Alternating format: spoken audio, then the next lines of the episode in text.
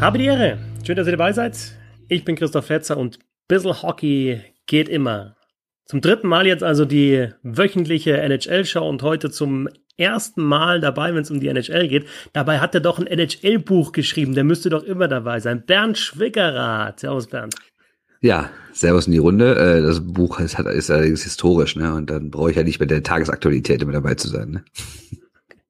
Seine Zeit immer ein bisschen hinterher. Ja, auch das, ja. ja. Und wir sind zu dritt. Lars Marendorf, der auch im Daily schon mal mit dabei war, ist auch jetzt in dieser wöchentlichen NHL-Show mit dabei. Hallo Lars. Moin zusammen, hallo.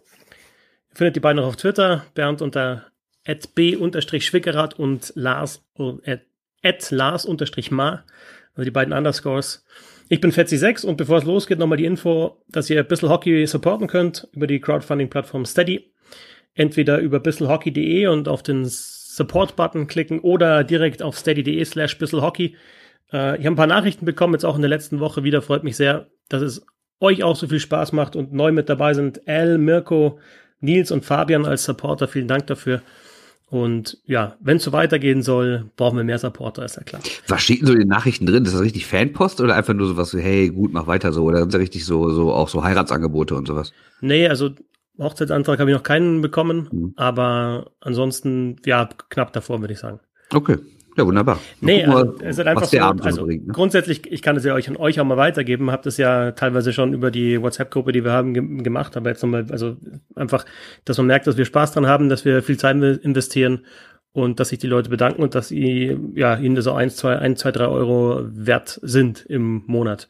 Zum Beispiel ja, eine konkrete Nachricht jetzt, äh, als Tom und ich nach dem Leafs äh, ausscheiden, dann gleich den Podcast noch aufgenommen haben um halb fünf oder fünf und äh, dann ja derjenige, der mir die Nachricht geschrieben hat, dann in der Früh dann in die Arbeit gefahren ist und über das Spiel uns reden hat hören. Das ist natürlich dann, ja, kriegst du sonst wahrscheinlich aus Deutschland nicht, aber ähm, dafür sind wir da. Und uns macht's ja auch Spaß. So ist es. Wir schauen natürlich als erstes auf die aktuelle Situation in der NHL, auf die Playoffs und äh, haben uns entschieden, das mit so ein paar Takeaways zu machen. Also jetzt nicht durch jede Serie durchzugehen und zu sagen, boah, wer spielt da jetzt besonders gut, wie ist die gelaufen, wie sind die Tore gefallen, sondern ganz grundsätzlich, äh, was ist uns aufgefallen jetzt bisher in dieser Qualifying Round, in dem Play-in-Format, in der Round Robin und jetzt halt auch ähm, in der ersten Runde, weil jetzt sind ja mittlerweile, wir zeichnen am Donnerstagvormittag auf, also alle Mannschaften haben schon ein Spiel in der ersten Runde gespielt. Ja, und äh, wir haben so ein paar Takeaways und versuchen die dann zu diskutieren. Ist leider kein Deutsch. Beobachtungen könnte man sagen jetzt als deutsches Wort. Aber der Vorschlag kam ja von dir, Bernd. Äh, du hast Takeaway gesagt und dann Take it away. Ähm, gib mir deinen ersten Takeaway bis jetzt zu den NHL Playoffs. Ja, was natürlich nicht so überraschend ist, was vielen Leuten vermutlich schon aufgefallen ist, ähm, wie defensiv doch manche Teams spielen. Das ist jetzt, ne, also nicht, dass es das in den vergangenen Jahren nie gegeben hätte, dass, eigen, dass manche Mannschaften zuerst das eigene Tor verteidigen, aber wie defensiv äh, manchmal jetzt schon gespielt wird, gerade was die Islanders angeht, was die Blue Jackets angeht, was die Coyotes angeht, die ja teilweise irgendwie nur einen Bruchteil der Schüsse der Gegner haben. Das finde ich dann doch überraschend. Und ich glaube, ich erkläre mir das auch so ein bisschen ähm, mit den fehlenden Zuschauern, weil es ja überhaupt keinen Druck quasi von außen gibt, sondern ähm, es wird einfach quasi für sich in Anführungszeichen gespielt. Ich meine, natürlich wissen die, dass es Fernsehen zuguckt und dass Millionen Leute zugucken, aber ich glaube trotzdem, dass die Atmosphäre innerhalb der Hallen eine andere ist und die auch irgendwie so eine völlig defensive Spielweise ein bisschen begünstigt. Ich weiß nicht, wie es du siehst, Lars. Ähm, ich habe das mit der defensiven Spielweise auch schon mal angesprochen. Das ist jetzt auch ein guter Punkt, denke ich, den, den Bernd hat. Aber es kommt finde ich noch dazu, dass man halt, ja gerne, ähm, versucht jetzt in der ersten Viertelstunde ein bisschen aufzubauen äh, bei deinem ersten Auftritt. Danke. Das war eine andere. ja. Und dann wieder wird das alles wieder zusammengerissen. Ja. Ne, mein, mein Ansatz war ja tatsächlich auch, also das Zuschauer ist das eine, ne? das andere ist halt einfach, dass du nach einer Pause, glaube ich, in ein defensives System schneller wieder reinfindest, als halt in offensive Kreativität. Ja. Und wenn du beiden Punkte hast, dann ja, hast du halt eben diese defensiven Mannschaften, die halt ja auch einen klaren Plan haben, finde ich. Genau, ja, also ihr habt ja beide schon erwähnt. Ähm, ich weiß jetzt nicht, ob das mit den Zuschauern sonst wesentlich anders wäre. Was man eben auch berücksichtigen muss, ist ja, dass da auch Mannschaften jetzt spielen, die vielleicht sonst gar nicht in den Playoffs gelandet wären. Also die Qualität ist vielleicht nicht ganz so mhm. hoch. Und wenn du dann schlechtere Teams hast, die tendieren ja meistens eher dazu zu sagen, okay, äh, sozusagen, wir halten erstmal hinten die Null oder versuchen möglichst wenig Tore zu fangen und dann eben ähm, so kleine Nadelstiche zu setzen. Zum Beispiel eben Coyotes hat man ja heute Nacht, weiß nicht, wer es Colorado das Spiel gesehen mhm. hat, war es ja, im Prinzip, dass die versucht haben, dann schnell einzugreifen. Ähm, und ähm, ja, das ist eben die Spielweise, mit der du als vermeintlich schlechteres Team dann ein besseres Resultat kriegst. Äh, Ausnahme waren für mich zum Beispiel die, die Blackhawks so ein bisschen, äh, die ja auch teilweise diesen Run-and-Gun-Stil mitgemacht haben, beziehungsweise mitmachen konnten, weil es halt Edmonton zugelassen hat. Ne? Das war ja, so ein bisschen. Wenn du nicht verteidigen kannst, dann solltest du es ja. auch nicht versuchen, glaube ich. Also genau, bei den Blackhawks ist einfach, ich glaube, die müssen okay. halt die Spiele auch 6-4 gewinnen oder so, ne? Ja, aber was ich auch dazu sagen wollte, ähm, ich meine, wir erzählen doch alle seit Jahren irgendwie, die Liga wird jünger, die wird schneller, die wird technisch versierter und alles wird so aufregend und so toll. Da werden immer die üblichen Namen aufgezählt von diesen ganzen Jungstars, die in den letzten vier, fünf, sechs Jahren gedraftet wurden. Und irgendwie weiß ich gar nicht, ob das stimmt, ob die Liga denn, also natürlich wird sie im Schnitt schneller und jünger, aber wird das Spiel auch schneller und jünger? Sagen wir mal ganz ehrlich, Pittsburgh hat ähm, 16, 17 jeweils mit wirklich schnellem Eishockey gewonnen, aber ich fand die Caps 2018 waren eigentlich schon gar nicht mehr so ein schnelles Team, sondern eher so ein schweres und aggressives Team, wo eher so ein Tom Wilson und so ein Alex Ovechkin dann so irgendwie so die Signature Boys waren. Und dann, ich fand auch St. Louis letztes Jahr hat jetzt nicht unbedingt so ein Highspeed-Hockey gespielt. Also irgendwie kommt es mir so vor, als wird die Liga in der Hauptrunde generell immer noch total schnell sein und jung und aufregend, aber in den Playoffs schaltet die irgendwie wieder in den alten Modus, ne? Oder ist das eine falsche Beobachtung eurer Meinung nach? Ja, doch, ist schon so, ne? Aber was halt dazu kommt, ist, also die, die Fläche ist halt gleich geblieben, ne, in den letzten Jahren. Also da hat sich nichts geändert. Die Eisfläche ist gleich groß und der Raum ist gleich groß geblieben. Mhm. Und wenn du halt jüngere und schnellere Spieler hast, dann müssen sich halt die Mannschaften, die diese Spieler nicht haben, was überlegen. Und wenn du siehst, dass halt die Blue Jackets einfach mit fünf Mann dann irgendwie an, in der neutralen Zone stehen oder einer checkt noch vor und dann machen sie die neutrale Zone zu und dann, wenn du dann im gegnerischen Drittel mal drin bist, dann läufst du allein gegen drei oder gegen vier. Du musst praktisch zweimal durch alle fünf durch, so mhm. kommt es mir teilweise so ja. vor. Dann kannst du noch so gut sein und die Leafs sind halt natürlich technisch gut, aber die haben sich dann nicht durchsetzen können. Und wenn du halt dann so einen Unterschied hast wie zwischen Islanders und Florida, wo halt die Panthers nicht die, das Offensivpotenzial haben wie die Leafs zum Beispiel, wird es halt doch schwieriger. Aber grundsätzlich finde ich, ist das in Einzelaktionen schon immer wieder auffällig, wie, ja, wie schnell und technisch gut manche Spieler sind. Aber halt dann auch nur, wenn du mal den Gegenspieler auf dem falschen Fuß erwischst. Wenn die wirklich im, in ihrem System drin sind und halt wirklich zumachen, dann kannst du mal zwei ausspielen, dann kommt halt der dritte ja, oder der vierte. Dann hast du einen Torwart auch noch und dann wird es halt für die technischen Teams schwer. Ich denke halt auch, du musst das Gesamtpaket haben. Also es reicht dir nicht aus, du musst ein bisschen wieder zurückgehen zu Edmonton oder auch zu Toronto, das hat man ja jetzt gesehen. Es reicht dir halt nicht aus, wenn du nur diese Offensivstars hast, sondern du musst ein Gesamtkonzept haben und du musst halt auch, was du gesagt hast, vielleicht, dass es nicht direkt klappt, wenn, wenn man versucht, das, den ersten oder zweiten Angriff zu machen, sondern du musst Geduld haben, musst dann in der Lage sein, eben, dass du sozusagen hin, äh, dein eigenes Drittel eben auch im Griff hast. Wenn du nur sagst, ich will jetzt nur schnell spielen, ich will nur Angriff auf Angriff, dann das funktioniert nicht. Also du musst ein richtiges Konzept haben, Geduld haben ähm, auch eben was zum Beispiel, wenn man jetzt Beispiel jetzt wieder von heute Nacht bei Colorado hatte ich auch das Gefühl, die haben zwar, die versuchen immer mit Speed äh, auch eben dann ihre Angriffe zu fahren, aber eben auch dann wieder ein bisschen geduldiger. Oder auch Vegas ist ja auch so ein Team, wo du sagst, ähm, die, die haben ja auch sehr, sehr viel Puckbesitz. Also die haben ja auch nicht, eine, nicht nur eine Reihe, sondern zwei, drei Reihen. Und das ist vielleicht so ein bisschen der Unterschied. Du brauchst nicht diese ein, zwei Top-Stars, sondern eher so zwei, drei gut besetzte Reihen, finde ich. Vielleicht auch, wenn man, wenn man St. Louis gesehen hat, dass du, hatten die eine richtige Top-Reihe mit O'Reilly, klar, aber war es nicht auch so, wie es meistens ist, dass du so zwei, drei mhm. Reihen brauchst und nicht den ja. einen, dies, dies eine Offensiv-Trio, was dir dann eben den Stanley Cup holt. Das, das ist vielleicht auch ein bisschen ja. so eine Entwicklung. Das war Oder Pittsburgh ja auch. Zum Beispiel, ja, Pittsburgh, Pittsburgh hat ja 16, 17 auch, haben ja Malkin, Crosby und Kessel auf drei Reihen aufgeteilt, ne? Genau, ja. da hast du Bonino noch als, als dritten Center, da hast du wirklich noch einen dritten guten Center gehabt mit den Penguins damals. Ja. Du hast aktuell zum Beispiel die Hurricanes, die, ja gut, das erste Spiel jetzt in der ersten Runde verloren haben, aber die haben zum Beispiel dann auf einmal machen halt Geeky, äh, McGinn und Martinuk halt dann auch nochmal ein, zwei Tore. Und das hast du bei den Mannschaften, die ausgeschieden sind, eher selten, dass du halt dann schaust dann früher, also alle Spiele sehe ich dann auch nicht in der Nacht, aber schaust dann, wer hat die Tore geschossen und bei den, bei den Mannschaften, die raus sind, würde ich mal sagen, okay, das ist McDavid, Dreisattel haben getroffen oder das Mitch Marner und Matthews und Tavares haben dann getroffen, aber das dann halt bei einer tief aus dem Lineup trifft, das ist dann eher bei den Mannschaften, die eben noch drin sind. Und übrigens finde ich es perfekt, so wie es läuft, denn wir haben gesagt, wir machen so Takeaways und wir bauen ganz unbewusst, oder weil wir es einfach drauf haben, glaube ich, die bisherigen Verlauf mit ja, ein. Genau so muss es sein, genau ja. so muss es sein. Ja, dann mach mal einer von euch ein Takeaway. Meiner ist dann durch. Ja, der erste. Ich, Ich würde weitermachen mit, also es ist natürlich ein spezielles Playoff-Format jetzt aktuell, aber ich glaube jetzt die ersten Spieler in der ersten Playoff-Runde, also in der wirklichen Playoff-Runde, die jetzt läuft, haben gezeigt, dass du diese Qualifier und die Round Robin wirklich in der Pfeife rauchen kannst. Also erstens, wie die Mannschaften, die in der Round Robin vielleicht noch Probleme gehabt haben, wie die jetzt auftreten. Also die Bruins waren da ja richtig schwach, haben jetzt ihr erstes Playoff-Spiel gegen, finde ich, gute Carolina Hurricanes gewonnen, zuerst nach Verlängerung, aber haben es gewonnen. Ähm, du denkst so, oh, die Blackhawks, hey, was die offensiv drauf haben, hey, die hauen die Oilers weg. Dann haben die halt keine Chance gegen die Vegas Golden Knights. Arizona setzt sich durch gegen Nashville, wird brutale Probleme haben gegen Colorado. Also du siehst da schon nochmal, da ist nochmal ein bisschen ein Gefälle und du siehst, jetzt geht's erst richtig los mit dieser ersten Runde. Was wäre denn deine Alternative gewesen? Also ich meine, ich gebe euch voll recht, äh, dass diese, vor allem die Round-Robin-Runde eher überflüssig war. Aber was wäre denn da eine Alternative gewesen? Weil sie hatten ja, du musstest das ja auch mit der Spielergewerkschaft so ein bisschen begründen, naja, wir machen jetzt nicht einfach den harten Cut, weil du doch Teams hattest, speziell im Westen, wo es dann sehr knapp war ähm, an, an, der, an dem Playoff-Cut.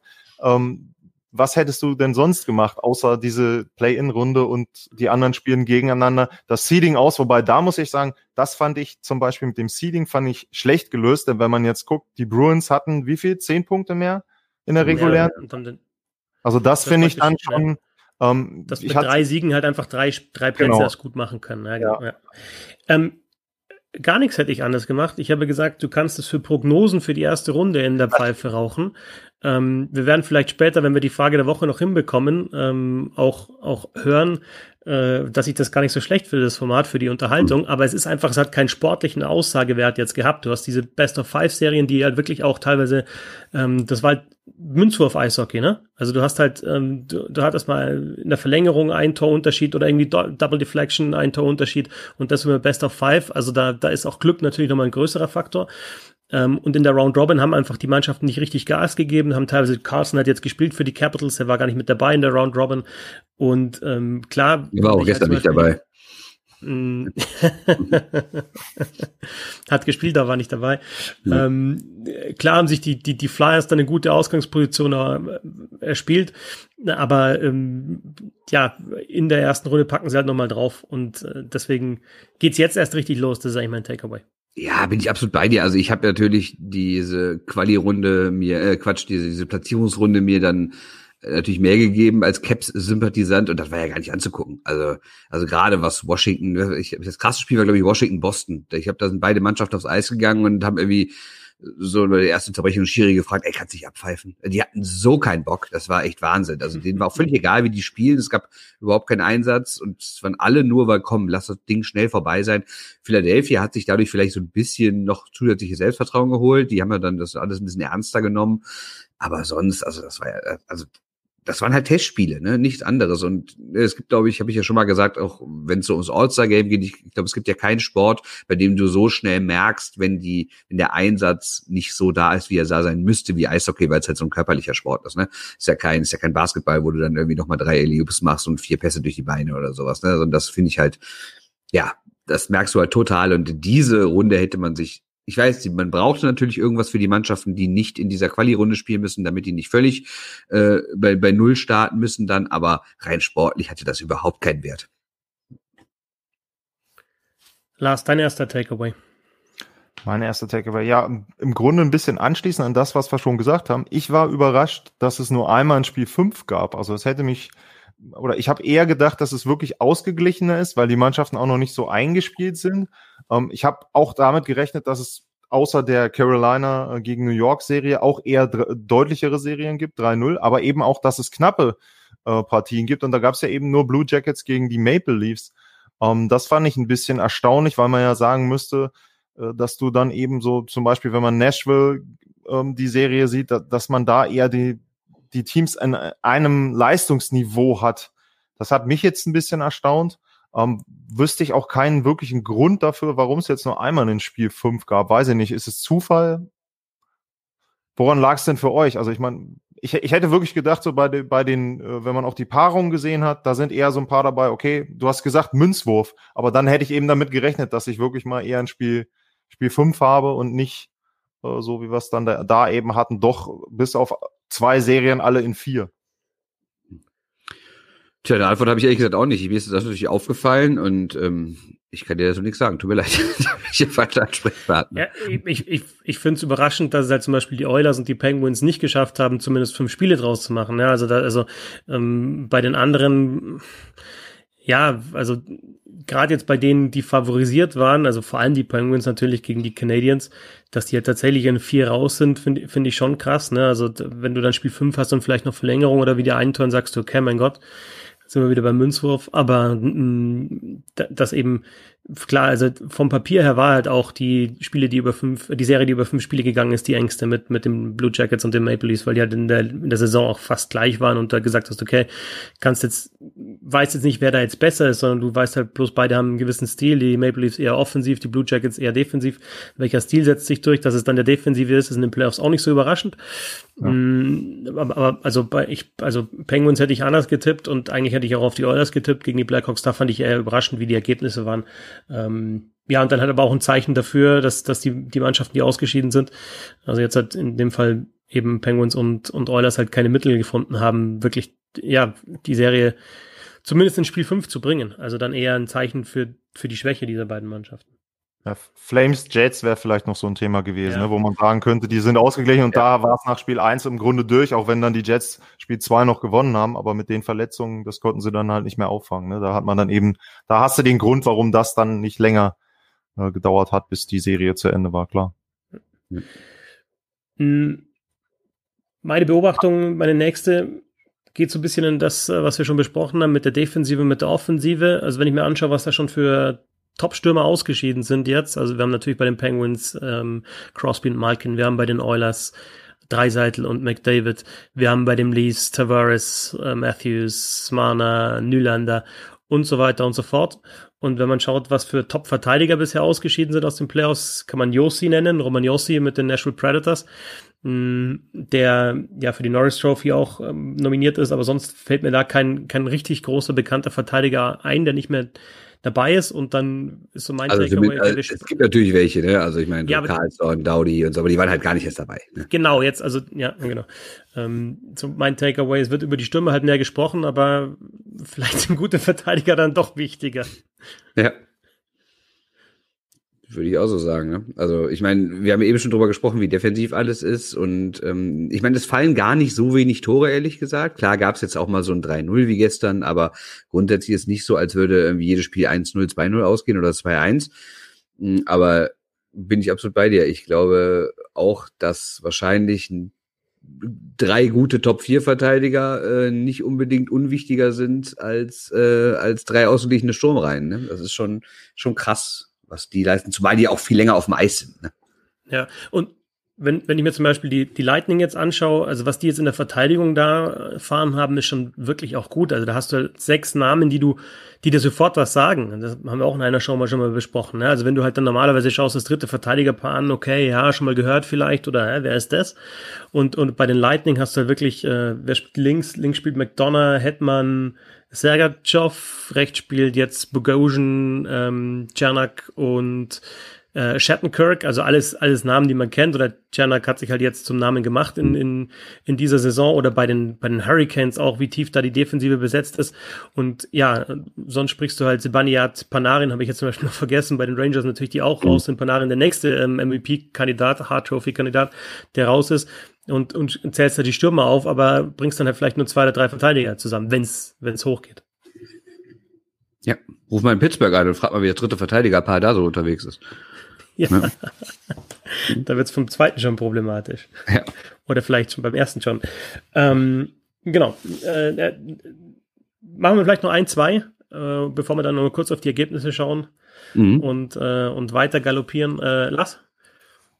Also ich hatte noch, ähm, gab eine Statistik, die Strafzeiten sind deutlich hochgegangen im Vergleich zur regulären Saison. Ähm, glaubt ihr, dass das Zufall war, dass das vielleicht eine Ansage der NHL war, dass man am Anfang eher härter durchgreift und äh, der normale Trend dann wieder ist, dass ab jetzt äh, Richtung Finale die Pfeifen dann irgendwann wieder stumm bleiben? Oder glaubt ihr, dass das vielleicht auch eine Idee ist, dass man jetzt sagt, in dem Turnier äh, möchten wir es vor vielleicht mehr Zuschauern äh, vor dem Fernseher dann auch noch deutlicher durchziehen?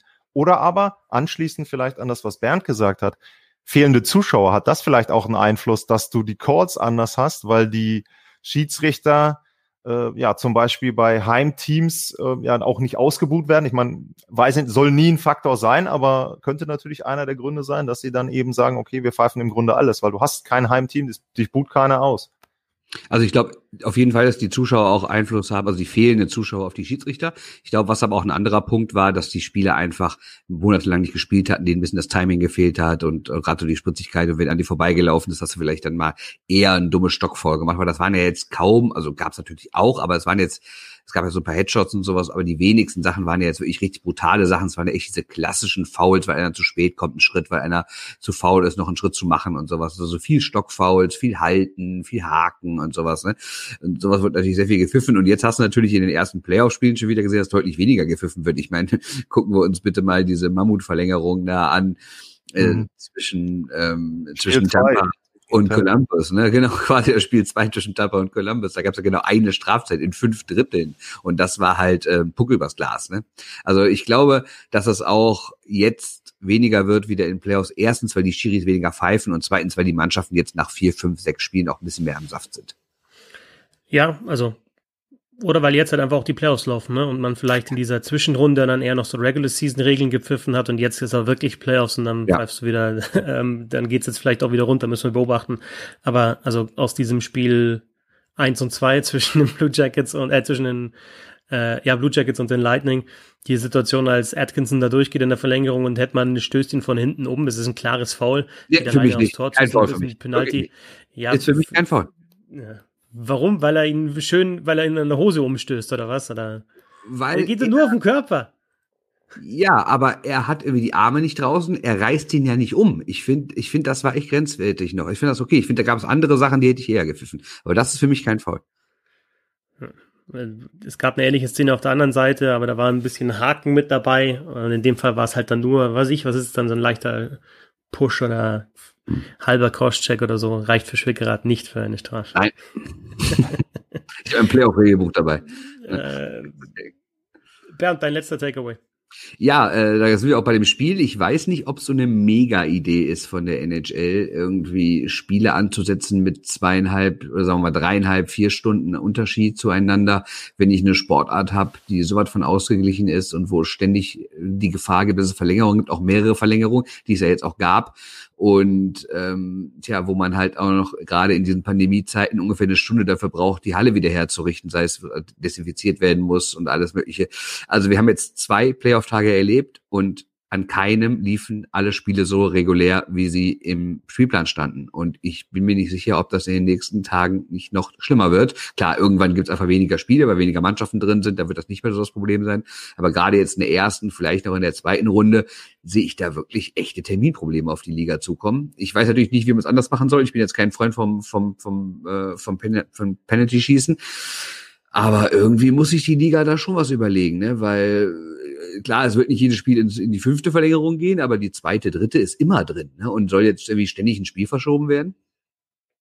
Ja, du hättest das, man hätte das von Anfang an vielleicht ein bisschen weiter entzerren müssen. Also speziell, was du sagst, die erste Runde, wo du dann genau weißt, ich habe jetzt eigentlich immer vier Spiele erstmal die ersten Tage pro pro Nacht. Äh, da hätte man das schon so machen können, dass man vielleicht dann eben sagt, okay, komm, wir teilen es irgendwie mit drei auf, dann haben wir ein bisschen mehr Puffer und äh, machen das Ganze dann etwas anders. Ja, aber ich, ich glaube auch da ist es so, äh, dass die Liga im Prinzip eben auch Neuland betritt und das vielleicht ein bisschen unterschätzt hat, was eigentlich, du sagst, es unverständlich ist, weil man ja genau weiß, dass sowas passieren kann. Im Prinzip konnten sie ja froh sein, dass äh, Bruins gegen Hurricanes gestern Abend äh, so schnell zu Ende war, weil da habe ich dann schon überlegt, Mensch, äh, also jeden Abend ein Spiel im Osten, das könnte länger dauern und im Westen sind sie dann schon im Conference-Finale so ungefähr, wenn die mhm. Serien blöd laufen. Ja, wie kann man es anders machen? Man hätte natürlich vielleicht noch irgendwie eine zweite Halle an dem Ort oder so, aber da ist dann, da hast du dann beim Eishockey schon eher Probleme. NBA, wenn du da siehst, die haben irgendwie drei Courts in der Nähe so ungefähr, dann kannst du das anders gestalten als wenn du dann da nur eine große Halle hast. Da weiß ich nicht, wie sie es sonst hätten machen können. Vielleicht natürlich, keine Ahnung, vielleicht hätte man auch eine kleinere Halle alternativ herrichten müssen, um dann in der Lage zu sein. Ich weiß nicht, wie, die Trainingshallen jetzt in Toronto oder Edmonton aussehen, ob da direkt in der Nähe eine Trainingshalle ist. Im Grunde brauchst du ja keine Zuschauerränge. Du brauchst ja wirklich nur das Eis. So. Na, du brauchst natürlich den ganzen Kirmes drumherum, ne? Weil, also die ganzen. Dann schaut es aus wie Platz 14 bei den French Open oder so. Genau, Halt das, genau das. Ja, naja, gut, aber also ich meine, wenn man natürlich brauchst du eine gewisse Struktur drumherum, aber du brauchst keine NHL-Halle. Du brauchst keine Halle mit zwei Oberrängen, sondern du brauchst, sag ich mal, nur einen gewissen Platz für Spieler, ein bisschen Kameraequipment. Du hast ja auch nicht alles, also du hast ja nicht alle Medien. Also wäre halt nur eine Idee von mir gewesen, dass man sagt, dass man irgendwo eine zweite Halle in der Hinterhand hat, aber dann sind wir schon bei dem Punkt, wenn die sich vorbereiten, bereiten die sich ja eigentlich an einer Stelle vor, so und kannst du von der Stelle beliebig nach links abbiegen und in die kleine Halle oder nach rechts in die große Halle, wenn die frei ist, wird ja auch schon schwierig, ne, mit Benachteiligung. Wer kann sich wo vorbereiten? Ja, ist klar, zumal diese äh, großen Spielhallen ja auch meistens dann eher äh, in der Innenstadt sind. Das ist ja nicht so, wie, wie das hier in Europa ist, wo die meisten Hallen und Stadien eher außerhalb der Städte mittlerweile sind und es daneben irgendwie drei Trainingsplätze gibt. Ne?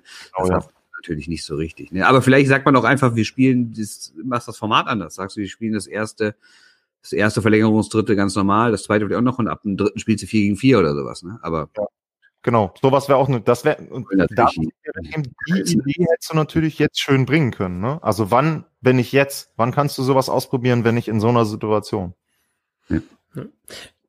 Grundsätzlich, wenn du so viele Mannschaften hast ne, und so viele Spiele an einem Tag, äh, hast du halt auch nicht mehr mehr Zeit zur Verfügung, ne, weil du hast halt irgendwie um um elf jetzt sogar, das also dass das res rescheduled wurde, also das Spiel Canes gegen Bruins fing fing ja sogar um 11 Uhr Ortszeit an, also am Vormittag, sonst fängst du um 12 Uhr Ortszeit an in Toronto. Und dann gehst du halt natürlich, ähm, hast du ja schon bis 22.30 Uhr ähm, ähm, Ost, äh, Eastern Time, ähm, wenn die Spiele im Westen losgehen, also du kannst auch nicht mehr später gehen, sonst kannst du im Osten gar nicht mehr schauen. Dann bist du im Osten, schon in Mitternacht, wenn die anfangen. ne? Wenn du halt im Westen 21 Uhr startest, bist du, bist du im Osten halt schon Mitternacht und dann hast du halt einfach nicht mehr mehr Zeit. Hm. Schauen wir mal ganz kurz ähm, auf die, die kompletten Serien, wie es wie steht. Die erste Runde, also Spiel 1 jeweils gespielt. Flyers gegen Canadiens im Osten 1-0. Lightning gegen Blue Jackets, eben dieses verrückte Spiel mit fünf Verlängerungen. Seth Jones, neuer Rekord, über 65 Minuten Eiszeit. Corpisalo 85 Saves, neuer Rekord. Also Wahnsinn. Point äh, entscheidet das Ding dann in der fünften Verlängerung. Lightning Blue Jackets 1-0. Capitals Islanders 0 zu 1, obwohl sie geführt haben, die Capitals. Die Islanders haben das gedreht. Also dieses Defensiv-Eishockey funktioniert nicht nur gegen die äh, Panthers, sondern auch äh, gegen stärkere Gegner. Und Bruins gegen Hurricanes äh, 1-0 vorne, auch das in der Verlängerung in der zweiten durch Bergeron dann am Ende und auch äh, durchaus umstritten äh, eine Geschichte mit dem Handpass und ähm, Rasek dann so halb auf der Scheibe das das eine Tor, das dann gegeben wurde, Challenge nicht Powerplay sogar für die Cap äh, für die Bruins, da machen denn die Hurricanes in Unterzahl das Ausgleichstor. Ich finde, das war sehr sehr unterhaltsam. Und im Westen Golden Knights und im klaren Sieg äh, 4-1 gegen die Blackhawks, 1-0 vorne Avalanche 3-0 letzte Nacht gegen die Coyotes, Shutout für Grubauer. Mit 14 für die Avalanche. In 14 14 Schüsse, genau. Zwei, zwei High-Danger-Shots von den, von den Arizona Coyotes. Äh, wenn der eine reingeht im dritten Drittel, da stand sie noch 0-0, dann haben die sogar eine Chance, mit diesem, mit diesem, mit dem Super Darcy Camper natürlich das Spiel zu gewinnen. Und dann noch Flames in Führung gegen die Dallas Stars mit 1-0 und die Canucks ähm, jetzt, ja, heute früh deutscher Zeit gegen die St. Louis Blues gewonnen und ähm, da in Führung. Gibt's von euch noch, ja, Anmerkungen zum Spielstand oder zu den Serien? Die Caps sehen unfassbar alt aus. Also es ist mir wirklich, also ich meine, ich beobachte das Team ja nur mal seit Jahren und ich fand die nicht jedes Jahr gut, aber selbst wenn sie ausgeschieden sind, habe ich häufiger gedacht, ja gut, entweder geht's nicht besser oder vielleicht brauchen sie den, den Spieler noch. Aber so wie gestern, die sahen alle richtig alt aus, fand ich. Ovechkin sah wirklich aus, als hätte das fast hinter sich. Das mag jetzt total übertrieben sein für jemanden, der 49 Tore dieses Jahr geschossen hat und wahrscheinlich locker die 50 wieder erreicht hätte. Aber so ein, wie gesagt, Ovechkin, Kowalczuk, Boah, ja, mir nicht gefallen. Carlson irgendwie nicht fit, Backstrom irgendwie verletzt. Also pff, sieht sehr düster aus. Und ich finde, da geht auch so ein bisschen so eine Ära vorbei, aber das äh, machen wir ja gleich auch bei den anderen Clubs. Ja, aber ich, ich, mag deinen Optimismus. Also, aber guck mal, also hier noch zusätzlich Markus äh, Markus Reinhold und Tom Kanzok hersetzen können mit den Leafs, dann hätten wir ja wieder dann äh, alles gut, wir alles Trauer, hätten wir eine Trauerfeier. Nee, also, nee, muss nee, vielleicht dazu sagen, oh. dass du die Capitals ein bisschen magst, ne? Ja, ja, alles gut. Nee, nee, die haben 2018 gewonnen, das, das bringt mich erstmal über die nächsten 30 Jahre, ne? Deswegen alles in Ordnung. Aber ähm, ich, also ich fand trotzdem, es, es sieht aus, als würde da was zu Ende gehen, ehrlich gesagt. Vielleicht auch maßlos übertrieben und in drei Wochen sagen wir, boah, sind die stark, die können Meister werden, aber ich war echt erschüttert gestern, so vom Auftreten von denen. Vielleicht ist das so ein bisschen auch das, was man bei Pittsburgh gesehen hat. Ne? Also genau. ja beide, beide, Teams haben ja einen ähnlichen Weg so von der von der Altersstruktur her auch und äh, da hast du jetzt vielleicht genauso das auch gesehen. Also was ich halt fand, äh, so blöd das klingt bei 4-2, aber für mich war der Genickbruch das 2-1. Absolut. Den, ja. Also das, das Ding, keine, ich habe es ich hab's jetzt gestern nur einmal kurz nebenher gesehen, aber das sah für mich wie ein klarer Torwartfehler aus von Holtby.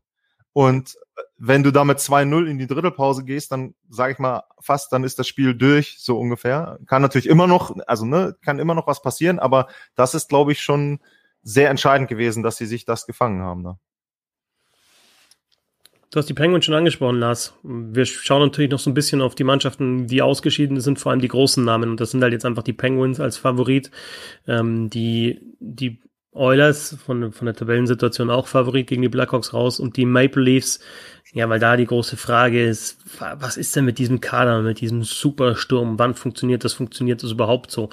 Und die Frage ist natürlich, was muss passieren bei diesen drei Teams? Wir haben jetzt schon auch äh, relativ klare Ansagen auch von den GMs gehört, also vor allem von Ken Holland bei den Oilers, der Athanasiu zum Beispiel genannt hat, ähm, gesagt hat, in Detroit war der, war der deutlich besser und der Ken Holland war ja vorher auch lange in Detroit, hat ihn zur Trade Deadline geholt, hat in den Playoff jetzt nichts äh, gebracht bei Rutherford von den Penguins.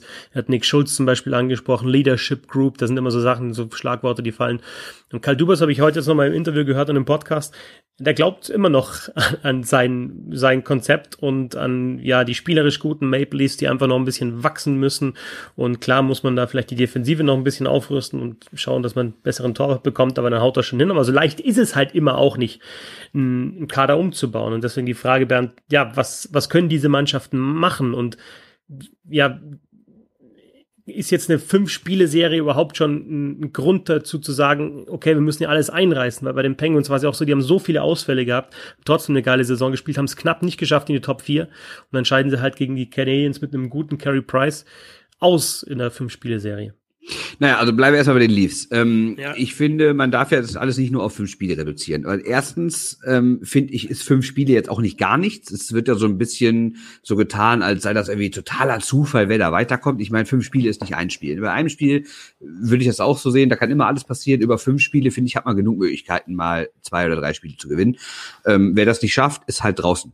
Und ob das jetzt über fünf oder sieben Spiele geht, finde ich, ist nicht so der Riesenunterschied. Natürlich ist es einer, aber es ist jetzt nicht so absolut entscheidend. Bei den Leafs, finde ich, kommt hinzu, dass die ganze Saison ja nicht toll war. Weil warum ist denn der Trainer gefeuert worden? Bestimmt nicht, weil alles super lief. Das darf man auch alles nicht vergessen. Die Saison war von Anfang an eigentlich eine ziemliche Enttäuschung. Irgendwann wurde es besser. Michelle Keefe, gar keine Frage. Ähm, aber naja, ich werde aus diesem Team ehrlich gesagt nicht schlau, weil wenn du dir allein mal die Namen anguckst, wer da alles rumläuft, mittlerweile ja auch, wir haben ja jahrelang gesagt, die Defensive ist zu schlecht. Mittlerweile laufen da auch ganz okay Leute rum. Ist zwar immer noch keine Verteidigung irgendwie auf, auf Carolina-Niveau oder was Nashville früher mal hatte oder sowas oder, oder Tampa, aber das ist jetzt bei weitem auch nicht mehr so eine Mannschaft nach dem Motto, Puck irgendwie über die rote Linie kriegen und vorne rumzaubern und äh, bloß nicht hoffen, dass der Puck irgendwann in unser eigenes Drittel kommt. Also da, die können ja mittlerweile irgendwie schon Eishockey spielen. Woran es liegt, ich kann es euch wirklich nicht sagen. Also ich finde auch zum Beispiel diese Debatte lächerlich, als wären es die großen Namen schuld. Ich habe mir extra nämlich nochmal angeguckt, was Matthews, Nylander, Mana und so gerissen haben. Auch, auch jetzt, jetzt in diesen fünf Spielen haben die drei zusammen 14 Punkte geholt. Mana hat irgendwie 60 Prozent Corsi bei 5 gegen 5, Matthews 55, Nylander auch 52. Also alles die haben eigentlich in allen wichtigen Werten, auch was Expected Goals angeht und sowas, haben die alle gute Sachen. Also die, alle positive Werte. Also nicht so, als hätten die irgendwie alle neben sich gestanden und seien überrollt worden, sondern ähm, irgendwas funktioniert da nicht. Aber ich weiß ehrlich gesagt nicht was. Ich bin da überfragt. Also ich glaube schon, dass du in den Playoffs dann die Spielweise teilweise noch ein bisschen anpassen musst. Also das sieht man jetzt bei Tampa Bay, die für mich einer der absoluten Top-Favoriten sind. Die haben auch in der Trade Deadline noch was gemacht, haben so Spiele wie äh, äh Goodrow äh, und, und Coleman geholt, ne? Und ähm, man sieht auch, dass sie ein bisschen geradliniger spielen. Also schau dir das eine Tor an, das sie jetzt gemacht haben in, gegen die Blue Jackets, einfach ein Dump-In von hinten raus und dann gewinnt halt Goodrow das, das Laufduell und dann wird irgendwie reingestochert. Also die können auch zocken, ne? mit Kucherov und, und Point und Co., aber die spielen halt auch ein bisschen anders, haben den Spiel, den Stil ein bisschen angepasst und die Leafs ja, sind dann voll auf dem Stil drauf. Aber die, die, die Tiefe, die, ja, die, die finde ich ist, Das ist korrekt, was du da ansprichst. Ne? Haben wir vorher schon auch gesagt. Also du hast halt da keinen Dritter, so einen Kappanen oder so. Der ist halt einfach, hast du gar nichts gemerkt von dem von Kappanen oder Curvefoot oder was weiß ich. Also die, die haben halt wenig gemacht uh, offensiv und vielleicht brauchst du das einfach mal in den Playoffs. Und wenn du halt schon Tavares, Matthews und Marner in eine Reihe stellen musst, damit überhaupt was geht und eigentlich sind äh, Matthews und Tavares halt deine Center 1 und 2, ja, spricht jetzt auch nicht unbedingt dafür, dass du viel Tiefe in der Offensive hast. Nee, man kann natürlich auch über, über, über ähm, Torchancen reden, ne? weil ich habe mir zum Beispiel bei Tavares mal Expected Goals angeguckt in diesen fünf Spielen. Er hat für, also eigene Tore 4,2 und Gegentore 2,7. Das heißt, im Schnitt, also das heißt im Schnitt, grundsätzlich hätte er also bei deutlich mehr eigenen Toren als bei Gegentoren auf dem Eis sein müssen bei 5 gegen 5. Und wie ist die echte Bilanz? 1 zu 6. Das geht natürlich nicht, dass ein John Tavares in fünf Spielen bei genau einem 5 gegen 5 Tor für seine Mannschaft auf dem Eis ist. Ne? Das ist einfach zu wenig. Ja, ähm, was du auch sagen musst, was, was man vielleicht auch ansprechen sollte, was ihn nicht komplett das Genick gebrochen hat, was aber ein Thema ist, was sie definitiv, finde ich, adressieren müssen und was man, glaube ich, auch relativ einfach adressieren kann, ist die Backup-Position im Tor. Also das ist was, wo du natürlich brauchst, wirst du nie ein 1A, 1B-Tandem da haben. So, das können die Leafs im Moment zumindest aufgrund der Salary Cap Struktur so nicht aufs Eis stellen. Aber du brauchst zumindest den Torhüter, der dir keine Spiele verliert und wo du dann einfache Punkte lässt. Auch das hat ihn ja letzten Endes, wenn man das durchzieht, äh, so ein bisschen das Genick gebrochen, weil sie eben in dieser Position sind, wo sie dann eben gegen die Blue Jackets spielen. Wenn sie, keine Ahnung, fünf acht, zehn Punkte mehr haben, dann bist du vielleicht in der Round-Robin-Runde oder du spielst halt gegen die Rangers oder wie auch immer. Und dann hast du dieses Problem nicht und kannst dich da eine drei, vier Spiele einspielen und dann bist du in den Playoffs. Und das ist natürlich auch ein Punkt. Also diese, was man da sagen muss, diese Gesamtstruktur des Kaders passt nicht. Ich glaube übrigens auch, wenn man jetzt, wir hatten die Oilers ja auch. Also ich, das ist halt du hast nicht einen Punkt, wo du sagst, hey, äh, wir können jetzt einen Spieler tauschen und brauchen den anderen Spieler und dann ist unser Problem gelöst, sondern da müssten mehrere kleine Baustellen adressiert werden. Eben zum Beispiel bei den Leafs, wo du sagst, Torhüter. Vielleicht in der Verteidigung, ähm, es ist richtig, die sind jetzt auch tiefer aufgestellt, nicht mehr so, dass du nur einen guten hast oder dass, dass die gesamte Verteidigung irgendwie nicht auf, auf äh, gutem Niveau ist. Aber trotzdem scheint mir das da auch noch nicht komplett zu passen. Und eben, was ihr gesagt habt, für die dritte, vierte Reihe, dass du da eben vielleicht sagst, okay, äh, ich muss dann, keine Ahnung, wie es funktioniert, ich muss vielleicht einen der Spieler vorne abgeben und hole mir dann jemanden für die dritte, vierte Reihe.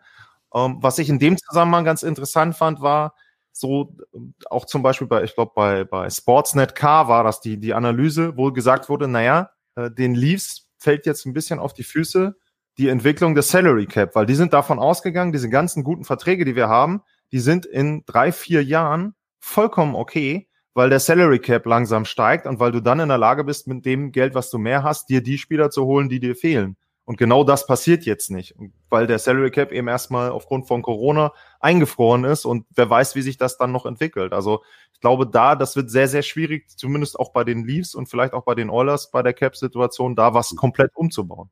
Hm, ja, das, also, den Gedanken hatte ich auch schon mal, aber muss natürlich auch sagen, natürlich hätte man davon ausgehen können, dass der Cap hochgeht, weil wenn du guckst, dass ein neuer TV-Vertrag in den USA bald kommt, das kein Vorwurf, äh, überhaupt kein Vorwurf. Ne? Ich finde die die ja, Strategie an ja, sich kein Vorwurf, weil ich finde natürlich konntest du davon ausgehen, dass es dass es dass es funktioniert, dass es höher geht, aber du konntest auch nicht davon ausgehen, dass es irgendwie in den nächsten fünf Jahren auf 100 Millionen Dollar geht. Und ich finde so ein Mitch Mana 11 Millionen Dollar zu geben, finde ich immer noch extrem heiß weil für die Kohle muss der eigentlich einer der Top 5 Spieler der Liga sein. Das ist ja der Fall. Halt, also wird, er, wird er die nächsten Jahre? Ich habe heute äh, Karl Dubas gesagt, also Karl Dubas ist der absolute Mitch Marner Liebhaber. Der hat gesagt, wird das die nächsten Jahre, wird das auf jeden Fall rechtfertigen, weil was der tut, aber auf dem Eis, auch defensiv, was er ja abseits des Eises aus, ausmacht, in ein paar Jahren werden wir über diesen Vertrag lachen, sagt äh, Karl Dubas. Ich, ich habe mir die PK auch angeguckt und er sagt ja, Kritik an Mana ist, Zitat, eins der idiotischsten Dinge, die ich je gehört habe. Und ich bin ja grundsätzlich bei ihm. Ich mag das auch nicht, die besten Spieler irgendwie da irgendwie immer verantwortlich zu machen, gerade wenn sie halt so gute Werte haben wie jetzt Mana und sowas. Und ich habe jetzt auch Mana nur genannt, wer halt exorbitant viel Geld verdient dafür, wie kurz er eigentlich erst in der Liga ist, wie wenig er schon gerissen hat. Also ich finde, ist ein super Spieler und jedes Team hätte ihn gerne. Ich weiß nur nicht, ob man ihm elf Millionen geben muss. Ne? Genau, und das ist, äh, und das ist für mich immer so die Summe der Teile. Ich finde, bei den vier Top-Stürmern, die die großen Verträge haben, wenn du da sagst, die kriegen jeder vielleicht eine halbe bis eine Million zu viel, genau die Kohle fehlt dir nachher für die Tiefe des Kaders, wo du dann eben nochmal nachbessern kannst. Vielleicht beim Torhüter, vielleicht bei einem Verteidiger, der im zweiten Paar irgendwie spielt und einfach mehr Tiefe gibt. Oder dritte, vierte Reihe. Ich glaube, das ist das Problem, was sie haben, dass sie für diese Top-Spieler immer einen Tick zu viel bezahlt haben für das, was dann eben ja benötigt wird. Hm.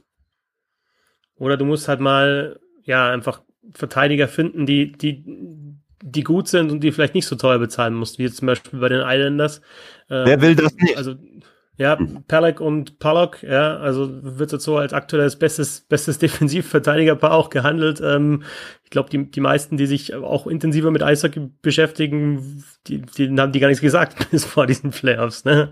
Ähm, und die verdienen halt nicht so viel wie zum Beispiel halt ein, ja, äh, Morgan Riley zum Beispiel, auch wenn das natürlich ein, ein, guter Verteidiger ist, aber aktuell heißt es immer, ja, die Top 4 Verteidiger muss, fehlen noch zwei, zu Masin und zu, zu Riley. Ganz kurz, äh, Lars, weil du äh, gleich weg musst, noch vielleicht zu den, zu den Oilers und zu den Penguins. Also bei mir ist bei den Oilers halt auch, also insgesamt kann man bei diesen drei Mannschaften sagen, Torwartspiel, ja, auf jeden Fall nicht überragend und die Verteidigung, ähm, ja, nicht gut und äh, vielleicht der Sturm nicht tief genug.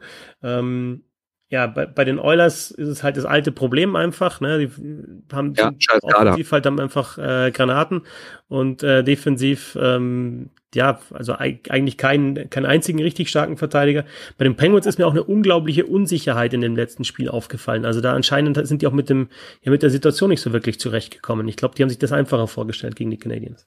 Aber einen Punkt, also bei den drei Teams muss man natürlich einen Punkt erwähnen.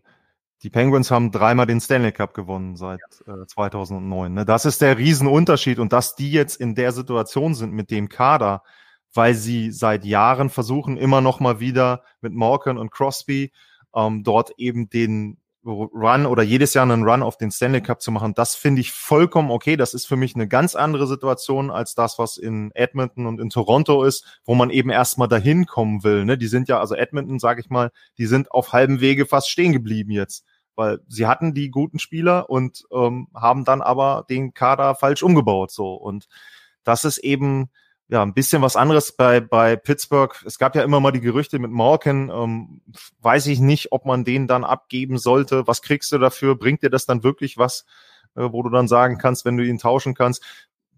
Ja, und was du jetzt sagst mit Unsicherheit, das gut, könnte ich mir in dem Sinne nicht erklären. Ich kann mir das zum Beispiel auch nur erklären, dass die ein älteres Team waren jetzt bei den Leistungen, dass die nicht richtig reingekommen sind und in einen heißen Goalie gelaufen sind, so simpel wie das klingt. Und da muss man auch sagen, es waren halt eben fünf Spiele, Best of Five oder vier Spiele nur, aber Best of Five, da passiert das noch eher als bei einer Best of Seven Serie. Ja. Lars, wir verabschieden dich. Ähm, danke, dass du mit dabei warst. Ähm, dann Sehr gerne. mal ein bisschen weiter. Folgt Lars auf Twitter unter @lars_ma m-a-h. Danke dir, Lars. Und Bernd, ähm, ja, wir machen ja, weiter. Den, wir machen weiter. Rede zu machen, das ist natürlich geil, wo der Lars jetzt nicht mehr da ist. aber ich finde, ähm, so leicht kann man sich bei den Penguins nicht machen.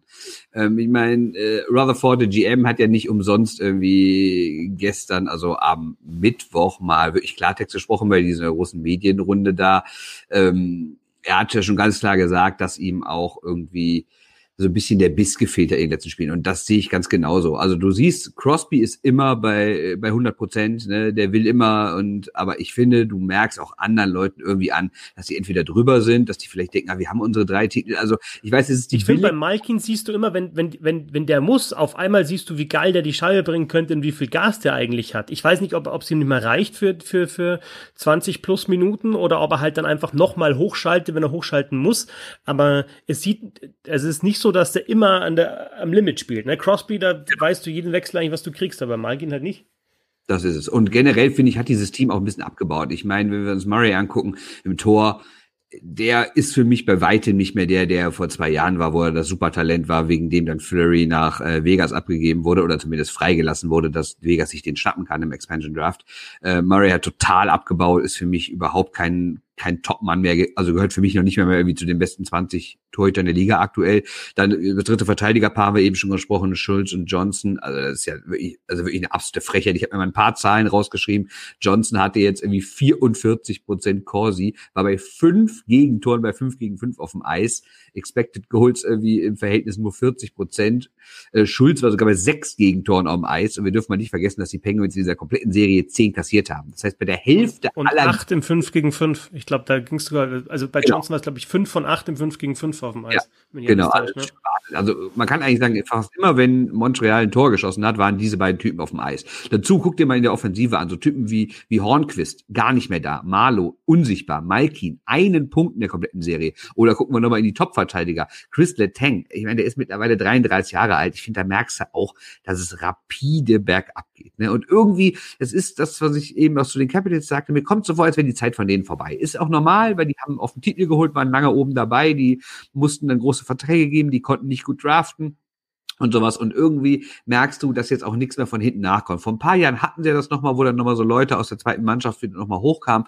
Aber aktuell finde ich, weiß ich nicht. Jetzt sagt Rutherford zwar, nein, wir glauben weiter dran, wir wollen hier noch keinen Umbruch, wir wollen uns nur ein bisschen verjüngen, wir müssen ein bisschen schneller und dynamischer wieder werden. Aber das reicht meiner Meinung nach nicht. Also irgendwie kommt es mir total vor, als sei da irgendwie gerade was sei da gerade ein Ende und deswegen Frage an dich, wie würdest du es machen, wenn du Rutherford wärst? Würdest du irgendwie auch sagen, ja gut, wir würden jetzt schon den Umbruch starten oder würdest du sagen, nee, wir sind halt Crosby schuldig, dass wir, solange er spielt, es immer wieder versuchen? Ich glaube einfach, also ich weiß nicht, wie ich es machen würde, aber ich bin mir ziemlich sicher, wie es gemacht wird. Solange die Crosby und Malkin haben, versuchen die um Crosby und Malkin das rum zu machen. Ja, Crosby wird natürlich nicht getradet. Ähm, Malkin, also ist immer auch die Frage, wie leicht kannst du Leute traden, ne? Weil also die, die, die ganz großen Superstars haben ja ihre No-Trade-Clauses drin, No-Movement-Clauses drin. Ja. Ähm, aber also ich kann mir nicht vorstellen, dass da so was ganz Großes passiert. Ne? Da kannst du sagen, hast du irgendwie, okay, schaust du, kann jemand einen Hörnquiz brauchen und dann legst vielleicht noch einen äh, ja, wenn, wenn kannst du noch drauflegst, vielleicht so, machst du was mit Rust, ja, so der halt jetzt, aber der ist auch gerade im Kommen eher. Also ich, ich weiß gar nicht, was da passieren kann, damit du das groß umbaust, das Team mit irgendwelchen Trades.